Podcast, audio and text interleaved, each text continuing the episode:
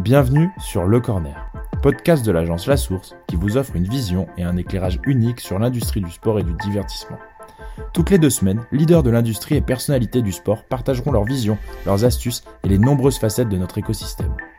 Nous vous ferons rencontrer d'anciens athlètes et hauts dirigeants d'organisations sportives, d'entreprises de médias et de technologies, de sponsors et d'agences numériques. Pour obtenir des informations et de nouvelles histoires sur ce qui se passe sur le terrain, c'est maintenant et c'est sur le corner.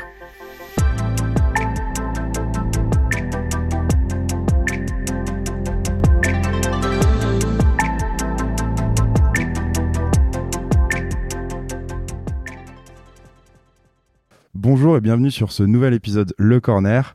Euh, Aujourd'hui, j'ai la chance de tourner dans un lieu euh, assez magique. Donc, euh, je suis au centre d'entraînement du Rugby Club de Toulon. Euh, donc euh, j'ai déjà eu le droit, avant de tourner ce podcast, à une visite de ce bel outil. Et euh, j'ai le plaisir d'enregistrer ce podcast avec François Pesanti. Bonjour François, comment vas-tu? Bonjour, mais très bien et, et bienvenue au cœur du campus RCT. Ouais, cœur, c'est le bon mot. donc là, on est sur, on est dans la salle en fait des séminaires, c'est ça, des événements en fait que le RCT peut accueillir au niveau de son centre d'entraînement. Donc moi j'ai eu la chance ce matin, je suis arrivé euh, sur euh, sur ce même terrain, il y avait les joueurs qui s'entraînaient et en fait euh, juste en dessous de nous il y a une, une brasserie. Euh, c'est euh, donc on est déjà en fait dans le dans le cœur comme tu disais du club, mais en fait le cœur même un peu économique de, de cette ville. Tu peux nous en dire plus un petit peu sur sur sur sur le RC Toulon et sur sur sur la place qu'il a aujourd'hui dans l'écosystème économique? Alors c'est vrai que ce, ce lieu ici qui se nomme le, le campus RCT qui est un lieu de plusieurs hectares, qui euh, au départ n'était que le terrain d'entraînement des, professionnels, le, stade de Bergue que tous les Toulonnais connaissent bien. Euh, donc ce stade de Bergue est devenu le campus RCT. Donc qu'est-ce que c'est que le campus RCT euh, et, on va voir à quel point il est structurant dans, la vie et l'avenir du club.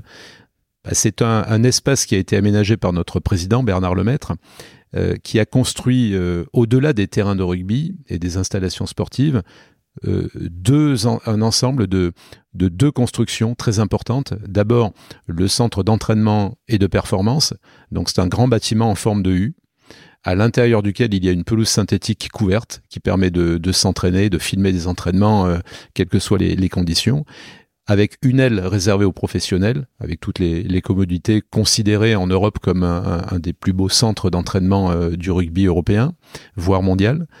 De l'autre côté, sur l'aile qui fait face euh, le centre de formation, donc euh, avec les destinés aux espoirs qui bénéficient d'installations similaires et qui savent ce qu'il faut faire pour traverser le terrain et, devenir professionnel. Euh, et puis, euh, au, cœur de, ce bâtiment, nous avons également toutes les facilités, la cantine des joueurs, des, salles de, formation pour nos, jeunes joueurs, et puis la partie administrative du club. Et puis, à, à 50 mètres de là, euh, il y a un, une deuxième construction qui est, qui est sortie de terre cet été, qui s'appelle le Clubhouse. Et le Clubhouse, lui, ouvre ce campus au grand public et à nos communautés. C'est-à-dire qu'un lieu qui est traditionnellement fermé dans le monde du sport professionnel français, que ce soit foot ou rugby, il devient ouvert pour la première fois. Et ce clubhouse est tellement ouvert qu'il est construit le long du terrain d'entraînement des pros. Et donc il y a un étage ouvert au public qui regroupe un, une brasserie euh, la brasserie Le Muguet, effectivement, que tu as, que tu as visité tout à l'heure, euh, et une boutique euh, RCT, plus des espaces de terrasse qui servent à faire de l'événementiel de manière très conviviale. Et puis au-dessus, 600 mètres carrés d'espace de séminaire réservés aux, entreprises, avec toutes les possibilités de monter des séminaires, des conférences, des conventions, de privatiser des, lieux dimensionnés. On peut privatiser jusqu'à 600 mètres carrés d'un seul trait ou différents espaces. Bref, un outil qui fait du club à la fois un lieu de vie pour l'ensemble de ses communautés, de ses supporters, donc un, lieu social, et en même temps un hub économique. Euh, c'est un lieu où on peut venir faire des affaires, se rencontrer autour du club dans un environnement attractif et Dieu sait qu'ici le RCT est euh, un pôle d'attractivité majeur de la ville et de la région euh, et puis euh, monter des séminaires et des événements. Donc un vrai lieu de vie qui préfigure l'avenir du club lui donne des ressources lui donne une capacité de, de rayonnement une capacité de, de, fédérer une capacité de, de créer du, du network de l'économie et, et, de faire vivre sa communauté parce que on n'imagine pas à quel point une institution comme le rugby club toulonnais euh, est centrale et importante dans la vie d'une communauté et d'une métropole comme celle de Toulon. C'est marrant parce que quand tu, euh, quand tu m'as fait la visite là juste avant d'enregistrer ce podcast, je l'ai ressenti. C'est-à-dire qu'on a, on a, on est d'abord allé voir les installations euh, sportives. Euh, on était déjà dans la performance, dans, dans, dans, le côté qualitatif. Puis après, on est venu effectivement sur ce, sur ce bâtiment euh, pour le côté plus économique et on voit déjà la diversification des, des revenus. Alors c'est très bizarre de commencer par ça parce qu'on est, on est déjà plus dans une intro. Finalement, on a déjà envie de rentrer dans, dans le vif du sujet parce que en fait, on discute déjà nous là depuis depuis quelques quelques temps. Nous, on s'est rencontrés avant le RCT, on s'est rencontrés à ton époque euh, RMC Sport et au lancement notamment de la chaîne euh, SFR Sport au, moment de, l'acquisition des, droits de la Ligue des Champions. Euh, j'ai un peu envie de revenir sur ton parcours dans un premier temps. Qu'est-ce qui t'amène aujourd'hui à être, directeur général du, du RC Toulon? Est-ce que tu peux m'en dire un peu plus sur ton parcours et tes 18 ans, si je dis pas de bêtises, euh, au sein de radio et de, et de, et de différents, enfin d'un média notamment, mais, mm. mais avec différents projets. C'est vrai. Alors 18 ans euh, pour développer RMC et RMC Sport à la radio et à la télévision et, et au total 31 euh, ans de, de, vie dans les médias puisque j'avais passé une douzaine d'années à RTL auparavant. Donc c'est vrai qu'après 30 ans dans les, dans les médias euh, et, à, et à la tête de très beaux médias sportifs, euh, parce que développer RMC Sport a été une très grande euh, fierté, je crois une belle réussite euh, collective. après cette, cette expérience-là, pour, pour retrouver une, une, une, excitation, une motivation et, et, de l'adrénaline, finalement, il fallait partir vers de, de, nouveaux horizons et diversifier ses activités. ce que j'ai fait de manière un peu plus entrepreneuriale, énormément dans le digital d'abord, euh, où j'aidais à la, la, construction de la plateforme Sportall, qui, qui est un, un, mode de développement euh, du sport qui préfigure l'avenir, euh, avec cette euh, capacité de développer le média des différents ayants droit pour leur permettre d'adresser leurs fans directement et donc de, de compléter l'offre de, de Pay TV euh, qui a qui elle aussi est en, mutation, mais c'est un, autre sujet dont on pourra reparler. Donc il y a eu ça. Et puis il y a eu beaucoup de, finalement, de par mes relations avec les ayants droit sportifs, au-delà des médias, qui, est mon secteur d'activité historique, on va dire, la possibilité de, de collaborer avec beaucoup d'ayants droit. Fédération, euh, ligue, club, investisseurs, euh, qui souhaitaient rentrer dans le monde du sport, qui souhaitaient être conseillés sur euh, les modèles économiques, euh, la manière de développer le business, etc. Et donc de fil en aiguille, au fil des missions, euh, et, parce que le rugby est, reste pour moi une passion euh, particulière euh, dans, ce sport que j'aime au sens large, j'ai été amené à rencontrer des présidents de clubs, dont, dont Bernard, Bernard Lemaître. Et un beau jour, Bernard, avec lequel on s'était parlé sur d'autres sujets plus globaux, m'a appelé en me disant écoute j'aimerais que tu viennes me voir ici au campus j'aimerais te parler du projet RCT bon et c'est en arrivant ici, en voyant ce qu'il avait construit ici, que je me suis rendu compte de la solidité, de, l'importance, de l'ambition de ce projet et de la, de la manière assez incroyable qu'avait Bernard à, à, à, prendre cette belle marque du sport français, du rugby français, le RCT, pour la développer et en faire une machine de guerre. Parce que Bernard est ambitieux, il veut euh, que ce club retrouve les sommets sportifs et, et pour accompagner cette ambition sportive, bah, qu'on développe euh, voilà des moyens euh, de pérenniser euh, l'économie du club et de le financer. J'ai trouvé la démarche structurante, ambitieuse, très entrepreneuriale. Ça m'a plu et il m'a demandé de, de, venir passer euh, quelques années avec lui à temps plein, ce qui n'était pas du tout prévu au départ, ce qui n'était pas dans mes plans, mais j'ai été séduit à la fois par l'homme, sa vision. on rencontre assez rarement des, hommes d'une telle stature. C'est quelqu'un qui a, avant le rugby, une, réussite incroyable dans l'industrie. Et donc j'ai été charmé par euh, l'homme, le projet, l'ambition, et donc euh, j'ai eu envie de l'accompagner, donc de venir me poser mes valises pendant quelques temps ici à, Toulon. Et, je crois que c'est un, choix, euh, un, choix, le, bon choix, un choix pertinent parce que je n'ai pas été déçu de la manière dont le projet est délivré, dont, il est financé, dont il est construit, et, c'est un grand privilège de pouvoir participer à cette construction aujourd'hui on, pourrait euh, tourner euh, deux podcasts en un, parce que y a, tu m'as parlé de 31 ans dans les médias, donc euh, si mes calculs sont bons, ça nous amène en, 92. les médias ont changé entre 92 et maintenant, alors sans parler du RCT et de tous vos projets, parce qu'on va y venir après, mais c'est, si tu dois résumer ça en quelques, en quelques lignes, quels, ont été les grands éléments qui ont, qui ont changé dans ton métier entre, entre 92 quand tu as débuté par du journalisme, si je dis pas de bêtises. Et, et, après, à, à, finir par développer des plateformes OTT pour, pour, des, pour des millions d'utilisateurs. C'est vrai qu'on a, a, vécu une révolution comme il y en a rarement eu dans l'histoire des médias, surtout les, sur les dix dernières années d'ailleurs. Euh, c'est vrai qu'au début des années 90, euh, lorsque j'arrive sur le marché du travail en tant que journaliste à l'époque à RTL, euh, le, choix qui est donné aux journalistes, c'est radio, télé ou presse écrite. On ne parle pas encore de web, les réseaux sociaux n'existent pas. on travaille encore à l'ancienne avec les vieux Nagra. je vois qu'aujourd'hui pour les podcasts, il y a des outils beaucoup plus légers. la télévision, c'est encore voilà une, une télé assez archaïque et finalement concentré sur très peu de marques. Il y a très peu de grandes marques à la télé et à la, radio. J'ai la chance de débuter à RTL, qui est la première radio de France euh, et qui est resté très longtemps euh, et qui, en matière de journalisme, est une école formidable. Une rédaction d'un niveau incroyable avec des personnalités euh, référentes du monde des médias et, du journalisme qui viennent de François, de toutes les plus grandes marques de, de l'info.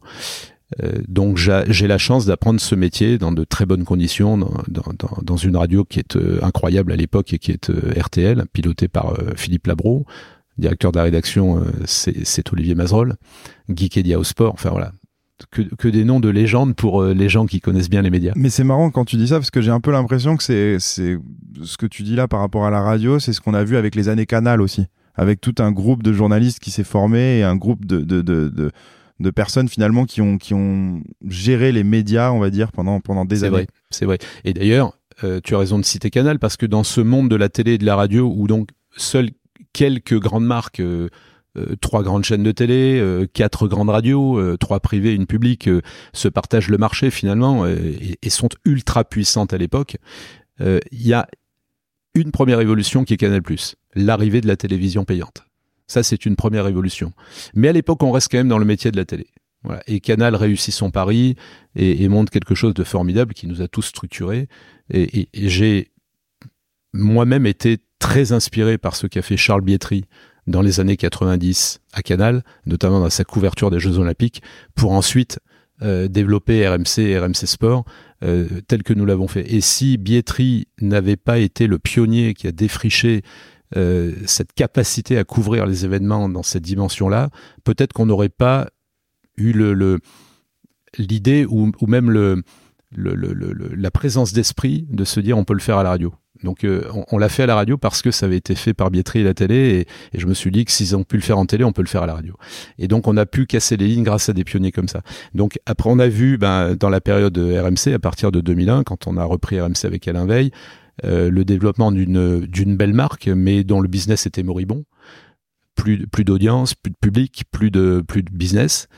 Et donc il a fallu euh, restructurer euh, complètement la marque, reconceptualiser la marque, retrouver un public, un discours, un ton, une âme. C'est très important. Et ensuite, grâce à la vision d'Alain et, au côté très avant-gardiste du groupe, l'innovation était dans notre ADN. On a pu être des précurseurs dans les années 2000 de cette mutation euh, vers le plurimédia. On faisait plus seulement de la radio, de la télé. On, a monté des rédactions, notamment à RMC Sport, qui était pionnière en la matière. C'était la première en France, radio, télé, web. À l'époque, ça m'a valu des discussions interminables, des, conflits, euh, euh, des, discussions âpres avec avec nos syndicats, avec les avec la DRH, avec mais on a fait bouger les lignes et ce qui était incompris au départ est devenu le modèle. Toutes les rédactions sont multimédia aujourd'hui euh, parce que c'est euh, la préfiguration de ce qui va se passer avec le digital. C'est-à-dire que le digital, c'est du multimédia, euh, c'est du à la carte, c'est du multi-écran, c'est c'est de la mobilité. C'est tout ce vers quoi on devait faire évoluer nos métiers pour correspondre aux usages de demain.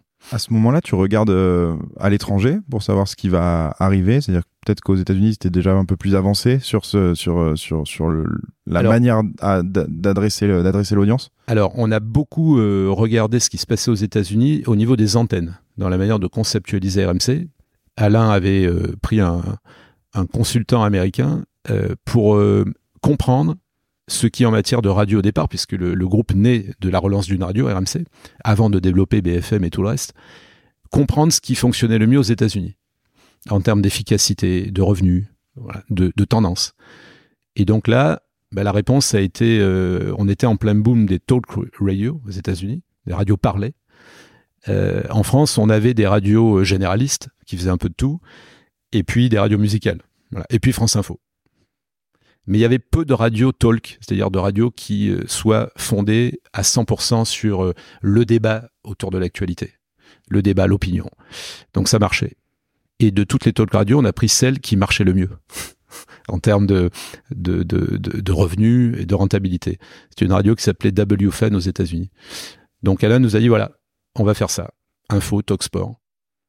Donc euh, un programme basé à 100% sur euh, l'actualité et l'opinion, avec de l'info le matin, du sport l'après-midi. Et euh, c'est comme ça qu'est né RMC. C'est comme ça qu'RMC a, a cartonné. C'est-à-dire qu'en trois ans, RMC est devenu rentable. Ça a été euh, 12 euh, ans de sondage consécutif à la hausse, la plus belle réussite euh, de la radio française des peut-être des 50 dernières années, enfin, en termes de relance. Il n'y a pas d'autre équivalent. Il y a eu la naissance de France Info, bien sûr, mais en termes de relance, euh, voilà, le succès d'RMC et, et, et, ces 12 ans de, de hausse consécutive sans discontinuer, c'était un record.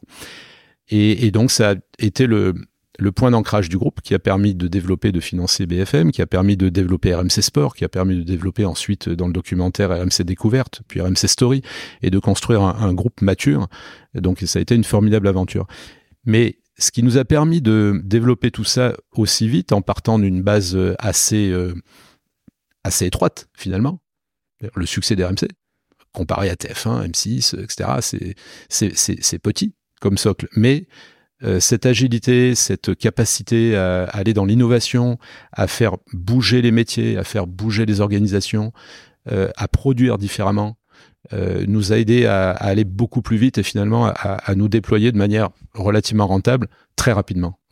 Et donc on a inventé ces concepts de, radio, télé, multidiffusée, de rédaction plurimédia, dans laquelle les journalistes savent faire de l'audio, de la vidéo, du texte.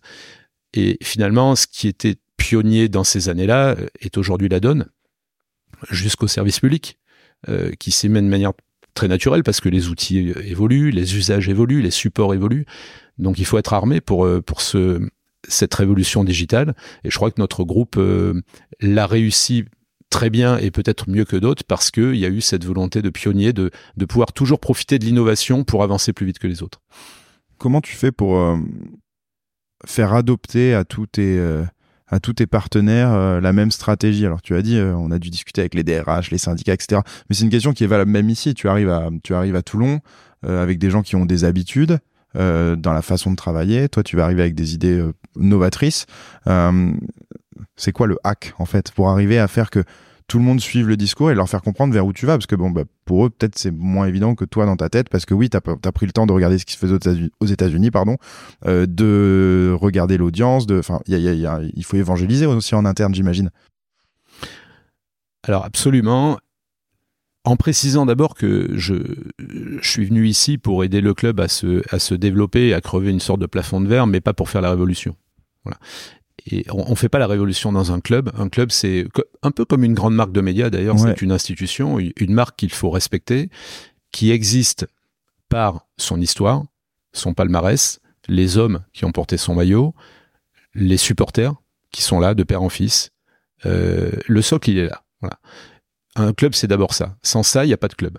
Voilà. Et Toulon, c'est d'abord ça. C'est ces gens qui ont marqué l'histoire, qui ont, qui ont gagné des titres, qui ont fait avancer ce club leurs supporters, qui le soutiennent, qui sont tout le temps là. Euh, ils seront toujours là. Nous, on peut être de passage, eux, ils seront toujours là. Euh, mais c'est comme dans les médias. Dans la vie d'une marque euh, comme RMC, on n'est que de passage. Voilà. Et il faut faire en sorte que son passage soit fructueux, mais finalement, on n'est que de passage.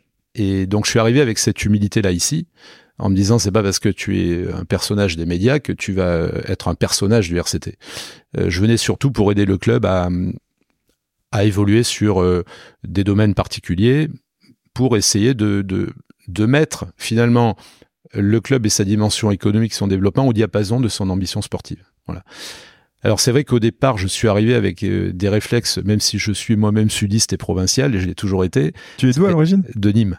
Voilà. Donc euh, chez moi dans le Gard, on chante aussi la Coupe au Santo et on a une culture rugby très toulonnaise aussi, donc pour ça que je me sentais assez légitime rugbystiquement ici.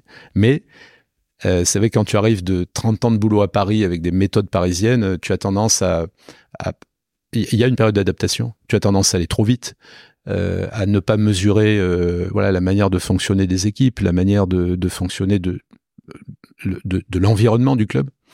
Euh, toutes les élites, qu'elles soient politiques, économiques, euh, les supporters, les, tous les gens qui entourent le club. Donc c'est vrai que je suis allé très vite au début pour lancer des choses qui me paraissaient euh, structurantes et évidentes pour le club, euh, qui l'ont d'ailleurs été avec la durée, mais euh, il faut faire attention quand on arrive à pas aller trop vite, voilà, et à pas trop brusquer les choses. Il faut le faire dans une sorte de continuité et avec beaucoup de pédagogie. Voilà, faut, faut parfois expliquer plus qu'on ne l'a fait ce qu'on veut faire, mais Aujourd'hui, après deux ans, je pense qu'on a stabilisé les choses. On a, on a mis le club sur le rail dans beaucoup de domaines. On est en phase avec nos supporters qui comprennent ce qu'on fait, qui comprennent le projet de, de, Bernard. Les choses sont en train de se mettre en place à la fois sur le plan sportif et économique. Voilà. Maintenant, il va falloir de la, de la continuité, euh, de la persévérance, de la constance, un mot que, qui revient souvent dans, la, pierre, dans la, la bouche de Pierre Mignoni. Pour le sportif, on doit se mettre nous aussi au diapason de cette constance. Voilà, il faut délivrer tout le temps. Euh, un club, c'est quelque chose de, de, extrêmement prenant, comme un média. Euh, on est tout le temps sur le pont. Il y, a, toujours un autre match, il y a toujours des sujets, on est toujours sous les feux de l'actualité. On, est des PME hein, en termes de taille d'entreprise, c'est pas énorme. En revanche, médiatiquement, c'est énorme. Euh, il, il, faut faire très attention à tout ce qu'on fait parce qu'on est un phare, on est observé, euh, on représente beaucoup de choses, donc il faut faire très attention. Et, et, je vais euh, je vais rebondir après sur sur tout ce que tu fais ici à Toulon, euh, mais je reste encore un peu sur la partie média et c'était c'était ça qui m'intéressait de savoir un peu comment tu arrivais justement à embarquer des gens avec toi. Euh, T'as dit on part jamais d'une feuille blanche. Il y a une chose, vous êtes parti d'une feuille blanche. Euh, bon, il y avait ma chaîne sport qui existait. Vous avez les droits de la Ligue des Champions et là, euh, si je dis pas de bêtises parce que c'est là où on s'est connus, vous avez quatre mois pour lancer une plateforme OTT, quelque chose comme ça. Comment on fait à ce moment-là? Et pas que et pas que une plateforme ouais, et pas que. Moi, je t'ai connu sur la plateforme ouais. Mais euh, comment on fait pour Alors, créer euh... une nouvelle marque? Parce que c'est SFR Sport qui devient RMC Sport, etc. Mais comment on fait pour créer une marque, engager de l'audience, créer des accords de distribution avec des avec avec d'autres chaînes? Euh, Comment ça s'est passé à Alors, ce moment-là? En fait, le la, la, naissance des chaînes payantes euh, d'Altis Media s'est faite en, en, deux temps. Il y a une première euh, période qui est l'été 2016 où, euh, en effet, au mois de mars 2016, Michel Combe nous dit les gars, on lance euh, des chaînes de sport cet été. Voilà. Vous avez euh, quatre mois pour euh, lancer la première, six mois pour lancer la deuxième. Euh, vous devez intégrer ma chaîne sport, lancer une chaîne info sportive, lancer. et deux, avec déjà des droits, il y avait il y avait le basket. Oui. Vous passiez le basket, oui, oui, vous aviez le foot, bien vous aviez des pas mal de sports de bien combat. Enfin, il y avait du Michel, contenu, hein. Michel et Nicolas Rodkoff avaient déjà négocié plusieurs droits importants donc le, basket français, euh, mais surtout euh, juste avant qu'on démarre euh, la première ligue anglaise. Donc ce qui était quand même un, mouvement important. C'était un droit qui était traditionnellement sur Canal, plus grand championnat de foot au monde, et on avait la responsabilité de lancer la chaîne en mettant en valeur la première ligue. Donc ce qui était une, opportunité formidable pour lancer un, nouveau bouquet de chaînes payantes.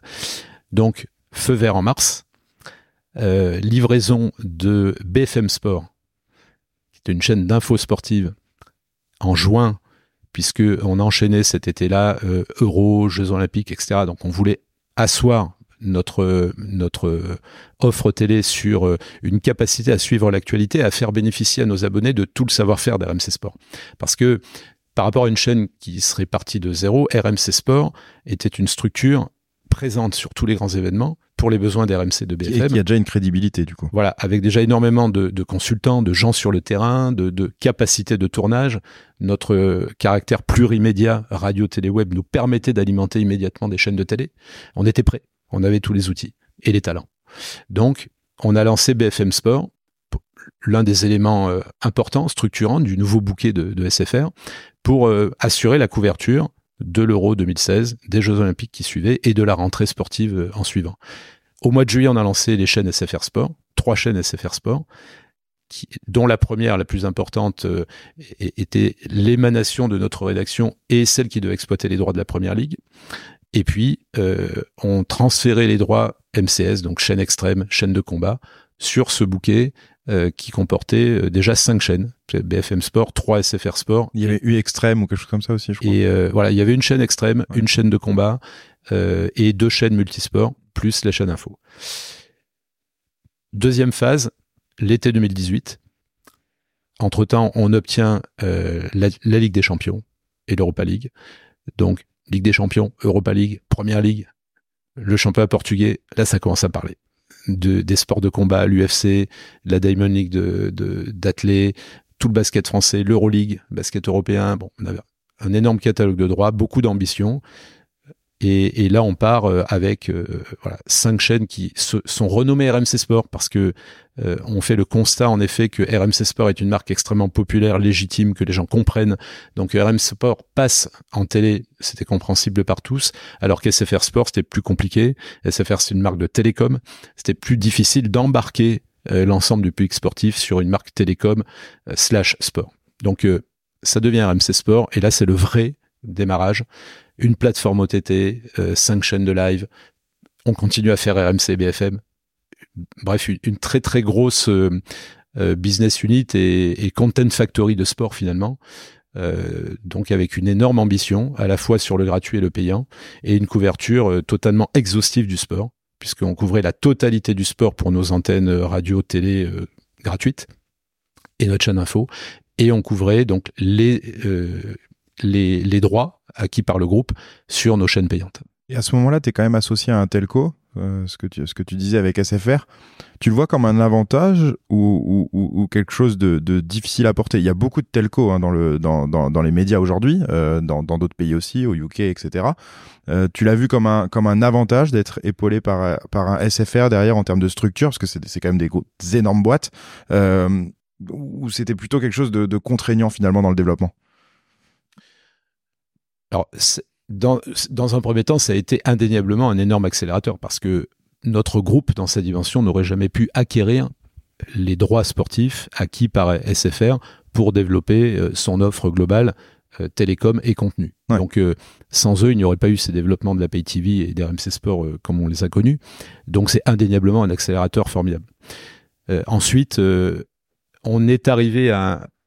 Ce projet a été monté à un moment où le marché commençait à basculer vers le digital, euh, où aux États-Unis, le cord cutting euh, remettait euh, en partie en cause cette logique de rapprochement entre les telcos, les câbleaux et les entreprises de contenu.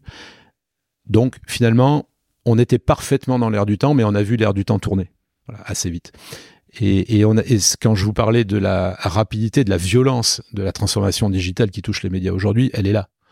Voilà, à ce moment-là, on lance euh, sur finalement un ancien modèle, modèle de la pay TV soutenu par un telco, qu'une énorme force de promotion, d'énormes investissements. Donc, on se pensait sur les rails.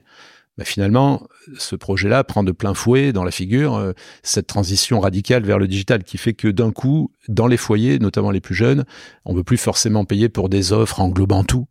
Euh, mon accès Internet au débit, plus mes contenus, mes chaînes, etc. Mais on veut simplement du haut débit et ensuite faire son marché au sein de plateformes digitales dans lesquelles on va aller chercher exactement euh, ce qu'on veut consommer, ce qui nous passionne, et on va surtout payer simplement pour ce qui nous passionne. Donc c'est ça qu'on a un peu pris de, de, de, de, plein fouet finalement, euh, mais en même temps, il fallait être prêt. Donc on avait la plateforme OTT, la chaîne a quand même pu évoluer, mais sur un modèle différent. Euh, ensuite, je l'ai quitté. Donc, je peux pas euh, évoquer la suite de la stratégie d'Altis. Il faudrait leur poser la question. Mais euh, je, je l'ai quitté en ayant la conviction que la suite dans les médias serait le développement des plateformes en, en 2019. Ça, c'était certain et c'était déjà enclenché. C'est pour ça que j'ai eu beaucoup de d'intérêt et de passion à travailler là-dessus. Euh, parce que même si on se sent en avance de phase, on se dit c'est la manière de nous adapter aux usages de demain. Et l'usage de demain, c'est euh, j'ai un écran, je, m'abonne à des offres, à des contenus, euh, je peux les consommer sur n'importe quel écran, en mobilité, à la carte. Voilà, je veux pouvoir payer pour ce que je consomme réellement. Je veux pouvoir voir des sports qui me passionnent et pas être obligé de regarder des sports qui ne m'intéressent pas ou des chaînes linéaires qui m'imposent un programme que je ne veux pas regarder. Donc ce à la carte rendu possible par le digital, c'était le tournant auquel on devait s'adapter.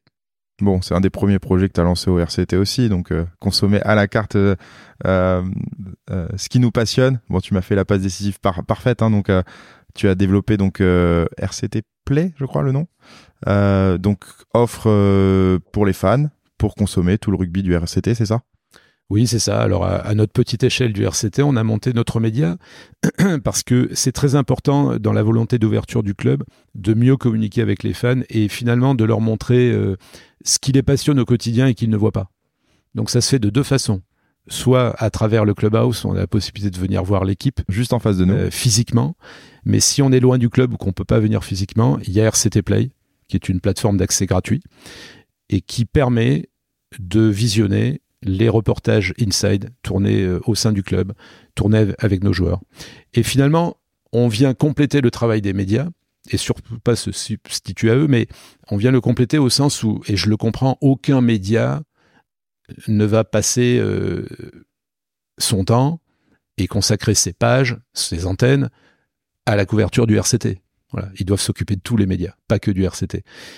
Mais les fans du RCT, eux, s'ils peuvent avoir du contenu tous les jours, ça les intéresse parce qu'ils sont passionnés par ça. Donc c'est là-dessus qu'on peut venir en complément de ce que font les médias euh, pour nourrir la passion de nos, supporters au quotidien. Et donc, on peut découvrir sur RCT Play gratuitement des contenus tournés en inside, à l'intérieur du club, des interviews longue durée de toutes les recrues qui arrivent au club, euh, découvrir des personnalités. Euh, on peut aussi voir en direct les matchs de nos espoirs. On a mis ça en place parce que nos espoirs, c'est très important pour les gens du club. Voilà, donc tout cet ensemble de contenus, c'est aussi du lien, de la communication et, quelque chose qu'on ouvre à notre public. Ça, représente combien de personnes à peu près la, base de fans et, le bassin que vous touchez euh, via le club? Vous, vous, l'estimez comment? Je ne sais pas comment vous, vous avez quoi Des hardcore fans? Vous avez après un bassin plus large Vous vous dites que vous pouvez les adresser une ou deux fois par an Comment, comment ça marche? Alors nous avons aujourd'hui euh, différents, euh, il y, a différentes strates hein, évidemment pour mesurer tout ça. Surtout là, tu as des joueurs quand même euh, étrangers, enfin des stars. On les a croisés tout à l'heure, gallois, écossais, etc. Donc c'est des marchés que vous pouvez potentiellement un petit peu adresser, j'imagine? Oui, bien sûr. on s'adresse d'abord à nos supporters ici sur Toulon et la métropole, mais finalement le RCT parce que c'est euh, une marque européenne, une marque mondiale du rugby. C'est un, club reconnu partout de par son palmarès de la grande époque des années 2010. Donc c'est un club qui, qui, intéresse aussi des supporters euh, ou des amateurs de rugby bien au-delà de, du VAR. Donc on doit être capable, en effet, via ces outils digitaux, de, de les adresser, comme on dit. Donc, il y a un indicateur que je regarde beaucoup, c'est euh, notre la, la fanbase social media. Voilà, c'est l'ensemble des, des euh, abatteurs, des, des, fans, des supporters du club qui sont inscrits sur les différents comptes sociaux du club euh, ou qui fréquentent le site. Ça, c'est une base de quasiment un million de personnes. Voilà, il y a un million de personnes qui consomment les comptes sociaux du club, son site internet ou son appli. C'est considérable sur une aglo de, tu me disais tout à l'heure pendant la visite, 500 000 une personnes. Une aglo d'un peu plus de 500 000 personnes, mais on, voit à quel point voilà le, le, RCT rayonne, bien sûr. Et quand des stars euh, internationales arrivent, et on en a une, une douzaine, voire une quinzaine au club, on, produit des contenus dans leur langue d'origine aussi pour les adresser via les comptes sociaux du club euh, vers ces pays-là, euh, où ces joueurs ont des supporters également, et, à travers eux, ils découvrent la vie du club, et, à travers eux, ils découvrent le RCT. Donc tout ça, c'est très important, et, ça participe au, rayonnement de, du club. Donc euh, moi, c'est ce million-là que je, que, que je regarde, et, que j'essaie de développer. Voilà. Comment on peut demain être un million et demi, deux millions, voilà, autour du club. Ensuite, il y a des strates euh, de CRM, euh, voilà, un peu plus, euh, un, peu plus pointues. il y a des gens, alors soit des supporters, soit des entreprises. Hein, il y a le B2C et le B2B qu'on peut adresser différemment, directement, parce qu'ils sont en basé, parce qu'on a leur opt-in, parce qu'on a voilà. Donc là, on est sur des communautés plus resserrées, mais très importantes. Et actuellement, on travaille on a beaucoup travaillé sur le, développement de nos audiences, de nos outils grand public, euh, euh, sur le web, sur euh, le web 3, sur différentes communautés pour les rajeunir, pour les élargir. Actuellement, on travaille beaucoup sur les outils CRM et la structuration du club, l'architecture digitale du club, pour être capable de bien accueillir tous ces gens-là, voilà, de bien les répertorier, de bien les adresser, parce qu'au bout d'un moment, ça devient une usine à gaz qui est commune à tous les clubs. Je crois ouais, que les organisations Enfin, on le voit là dans le parcours. Je m'imagine euh, sur Toulon. Moi, je, suis, je, suis, arrivé de la gare euh, en, bus. Je suis arrivé devant la boutique. Je suis passé par la boutique, euh, par la brasserie. Bon, après, tu m'as fait, tu m'as fait faire la visite du, du centre d'entraînement. je peux m'imaginer d'aller au, aller au stade dans, dans quelques jours. c'est, c'est une expérience complète. Donc, effectivement, si tu arrives à récolter toute cette donnée et être capable de dire que euh, c'est mon anniversaire dans quelques jours, donc je peux acheter un maillot, m'adresser le bon message au bon moment, euh, m'adresser le bon menu parce que tu sais que je viens souvent le jeudi midi euh, manger dans ta brasserie. En fait, ça a une valeur considérable pour vous. Donc effectivement, grossir l'audience c'est quelque chose, mais déjà bien adresser l'audience qui est déjà là, c'est aussi c'est aussi important. Bien sûr, bien sûr. Le socle, c'est la métropole toulonnaise et le département du Var. C'est quand même là que nos, supporters ceux qui viennent au stade, mm. ceux qui viennent dans nos lieux de vie, euh, voilà, sont, sont présents. Euh, et le, cœur du réacteur, ce sont eux. Parce que c'est eux qui vont transmettre à leurs enfants, etc. Ensuite, il faut aussi se dire que on a aussi des supporters loin, loin de nous, et que grâce au digital, on peut leur faire partager l'expérience du club. Ils peuvent avoir leur propre fan expérience. Ils peuvent aussi faire partie intégrante du club mm-hmm. à distance, un peu par procuration. Euh, de manière un peu digitale, mais mais c'est possible aujourd'hui grâce à ces outils-là. Donc c'est pour ça qu'ils sont très importants ces outils. Et, et, tu sens une croissance de l'audience euh, du fait de, de, de la Coupe du Monde, du fait de, de la couverture aussi de, de, Canal du rugby, qui est quand même, moi je trouve, qui met vraiment bien en avant le top 14 en ce moment, euh, du travail de la LNR, etc. Tu sens qu'il y a quand même un vecteur commun qui fait que l'audience est en train de grossir aussi un peu naturellement, au-delà de votre travail en tant que club? Bien sûr, le, le, le, top 14 est aujourd'hui la compétition la, la, plus puissante, la plus médiatisée, euh, indéniablement. Sur le plan sportif, euh, ça reste à démontrer parce que euh, on le voit sur les coupes d'Europe, les Anglais, les Irlandais sont très forts, les, les joueurs de l'hémisphère sud sont très forts, mais c'est vrai que sur le plan de la puissance, de la structuration du championnat, nous sommes leaders. Donc c'est vrai que le travail qui a été fait par la Ligue, qui a été fait par le diffuseur, par Canal+, est très important il est euh, crucial pour, pour le rugby qui, aujourd'hui, parce que le marché euh, des droits télé comme ça en France euh, est quasi aussi important que le foot. On voit à quel point en Angleterre, le foot a pris des années-lumière d'avance sur le rugby, qui subit en contre-coup de, grosses conséquences économiques. Et on voit à l'inverse à quel point en France, le, rugby, notamment le top 14, sont un, un, produit euh, sur lequel a misé Canal+, et, et grâce à ça, grâce à, cet euh, investissement de Canal+, le rugby est euh, quasi au même niveau que le, football. Voilà, c'est considérable, c'est unique en Europe. Bon. Donc oui, c'est une chance, mais les choses sont jamais acquises. Oui, la Coupe du Monde a été un magnifique coup de projecteur vers le rugby pour de, des populations qui ne sont pas fans de rugby habituellement. Donc oui, sur du long terme, c'est du recrutement possible, mais attention. Bon, un, malheureusement, la France n'est pas allée au bout, donc on n'a pas eu le, 98 de, du rugby français. Qui a un effet de rebond pendant encore quelques mois derrière. On n'a pas eu ce truc suprême qui fait que mhm. d'un coup, la France entière est dans la rue et, et, et, ça grâce au rugby. Malheureusement, on l'a pas eu. Donc, on aura des bénéfices de cette Coupe du Monde à moyen terme, mais à court terme, faut pas trop miser là-dessus. Euh, nous, on est le RCT, on doit développer le RCT, chaque club doit se développer, ramener le public vers le club. Parce que c'est vrai que le public a été tellement, euh, en quelque sorte, détourné vers l'équipe de France, vers le 15 de France, vers euh, ce truc incroyable qui faisait rêver tous les Français et malheureusement n'est pas allé au bout. Aujourd'hui, bah, l'idée c'est de leur dire, mais revenez vers votre club, vous allez voir. Alors nos supporters historiques sont là, hein, le noyau dur des supporters est là, mais ce public qui était là pour euh, France 2023, qui s'intéressait à l'équipe de France, il faut qu'ils viennent s'intéresser au club aussi, parce que les joueurs sont là, les histoires sont là, l'âme des clubs est là, et il y a plein de, choses à continuer à découvrir avec le rugby au-delà de la Coupe du Monde. Donc c'est ce travail-là qu'on doit faire parce qu'il n'est pas évident. Et ponctuellement, la Coupe du Monde, elle a même un peu détourné tout le monde des clubs parce que pendant deux mois, il n'y a pas eu de compétition de clubs tout le monde s'intéressait à la Coupe du Monde, a beaucoup euh, dépensé ou investi dans la Coupe du Monde. Donc maintenant, euh, à nous de faire revenir les fans vers les clubs, de, de, re-remplir les stades, de les remobiliser là-dessus. Donc bien sûr, on aura des effets à moyen terme, mais à court terme, il y a du travail. On a, on a un peu parlé de ça aussi avec, avec d'autres d'autres partenaires actuellement sur, sur justement effectivement le fait d'augmenter son audience, mais aussi de capitaliser dessus et surtout la, la pérenniser dans le temps. Et c'est vrai que c'est quelque chose de, de, de pas évident. Euh, ici, moi, j'ai l'impression, quand je suis arrivé à, à, Toulon, que vous pérennisez déjà quand même une, un, un, pas mal de fans. Euh, bah déjà, même si, on va dire, c'est quoi les clubs de rugby les plus proches? On a Montpellier d'un côté. Euh, vous avez beaucoup de compétitions peut-être avec le football, mais est-ce que c'est le même public? Pas forcément aussi toujours. Après, comme tu le disais sur sur Canal, ça peut. on, on, voit qu'il y, y, a finalement une compétition qui est qui est maintenant créée entre le foot et le rugby. Euh, moi, maintenant, une fois que tu as tous ces fans, etc., on a parlé de, l'outil où on se trouve aujourd'hui. Euh, c'est quoi les grands vecteurs économiques du, club et, comment ils sont structurés et, quels seront ceux de demain pour toi? Alors d'abord sur euh, la zone de chalandise du club, c'est vrai que le, le, RCT a une chance, c'est d'être la seule grande marque populaire de rugby entre la frontière italienne et Montpellier.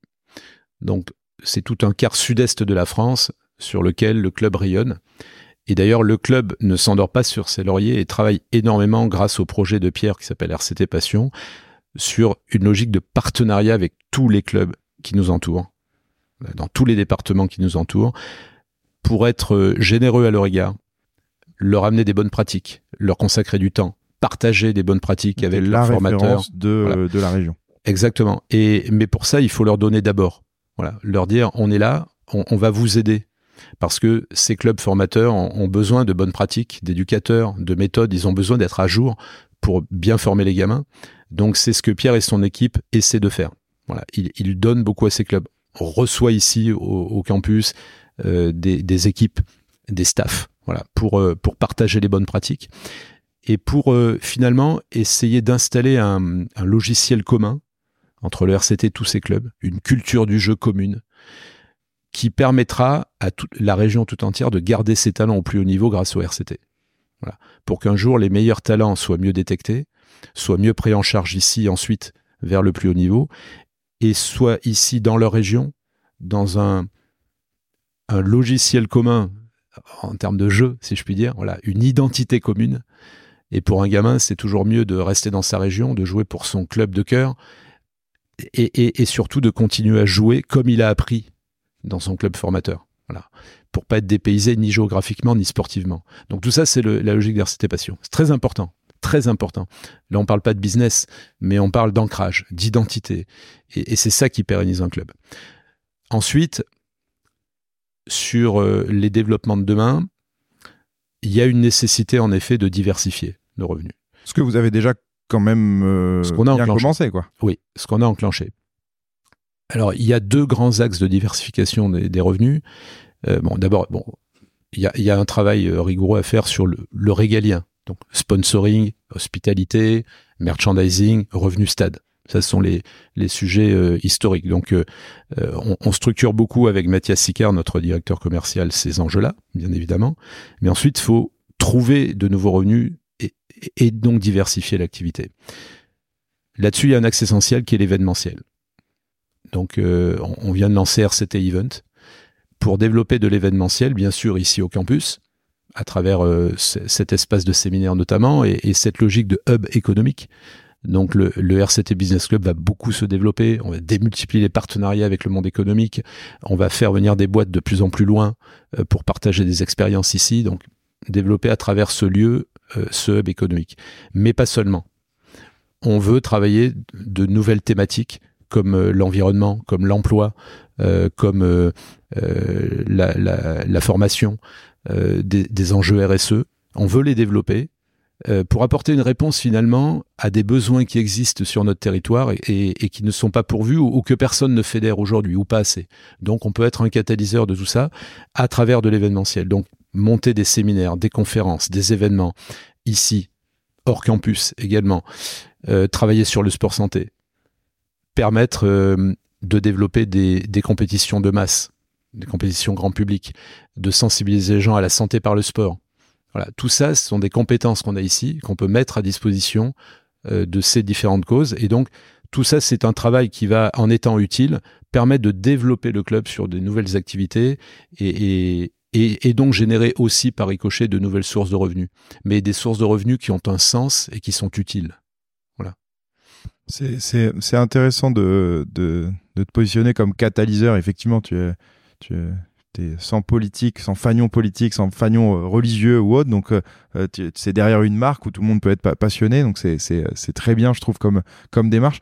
Tu, tu insistes énormément sur le côté social. quand on a visité tout à l'heure le, le, centre d'entraînement et notamment les jeunes, tu m'as dit que vous demandiez aux jeunes notamment d'avoir un bac plus 2 minimum. Ça rentrait dans vos, dans vos critères. donc, pour toi, le club de, demain, euh, c'est un club aussi qui finalement n'a pas que des enjeux business, parce que là, dans tout ce que tu me dis, effectivement, bon, à la fin, c'est générer des revenus. Euh, on parlait de diversification, euh, mais dans la façon dont tu le dis, c'est pas générer des revenus n'importe comment non plus, si je comprends bien. Dans votre politique, vous vous l'ancrez énormément. Absolument, parce qu'un club n'est pas une n'importe quelle entreprise. Un club porte une histoire, porte des valeurs, porte des attentes de la part de toute une communauté. Donc il faut être à l'écoute de ces attentes et, se développer aussi en fonction d'elles. C'est très important. C'est ce que nous demande notre communauté, c'est ce que attendent nos partenaires, qu'on ait une attitude exemplaire dans notre fonction sociale. Donc, euh, on le disait, ça se vérifie énormément sur les enjeux de formation. Euh, le rugby forme aussi des, des, hommes et des femmes. Et dans cette construction-là, il y a le sportif et ses valeurs, qui sont des atouts formidables dans la vie, mais il y a aussi un minimum de formation académique. Donc on travaille avec Academy, avec différents partenaires sur ces modules de formation. Euh, en effet, on tend vers le bac plus 2 pour tous les, jeunes euh, professionnels qui sont passés au club. Ils auront un bagage, ils auront une ouverture vers la, la société et le monde de l'entreprise. Euh, on part aussi beaucoup sur l'environnement. Euh, on s'attache à, être exemplaire sur le plan de l'empreinte énergétique. C'est un événement, je crois d'ailleurs. Et voilà. Et au-delà de notre empreinte énergétique, on travaille également sur euh, bah, l'environnement marin qui est le nôtre. Euh, on est le seul stade à jouer avec vue sur la mer en France. Donc, on, on, a lancé une opération qui s'appelle Neptunalia pour la sauvegarde de la Méditerranée. Euh, qu'on a initié au départ avec le préfet maritime euh, qui vient souvent au club, qui est un ami du club et euh, qui nous a invités à, nous occuper de cette cause-là qui est très importante, qui impacte notre territoire de manière directe, qui impacte notre culture nous sommes une culture méditerranéenne, donc on devait bien ça à la Méditerranée. Donc on va essayer avec nos moyens de fédérer le mouvement sportif, les médias, autour de cette cause et de réunir euh, lors d'un événement qui aura lieu au mois de mai prochain, un grand événement qu'on veut international, euh, de réunir des experts, des scientifiques, des politiques, des entreprises euh, autour de cette cause de la Méditerranée et de jouer notre rôle d'amplificateur finalement pour aider tout le monde à prendre conscience de ces enjeux-là. C'est un exemple de, ce qu'on fait et il y en a beaucoup d'autres. On va beaucoup s'intéresser à l'emploi, à la solidarité, euh, à l'insertion dans les quartiers et, voir ce que notre plateforme finalement de, marque peut mettre à disposition de ces causes-là. Euh, on ne peut pas aujourd'hui développer du business sans avoir en tête euh, cette dimension et la place que peut avoir une institution comme la nôtre dans sa communauté.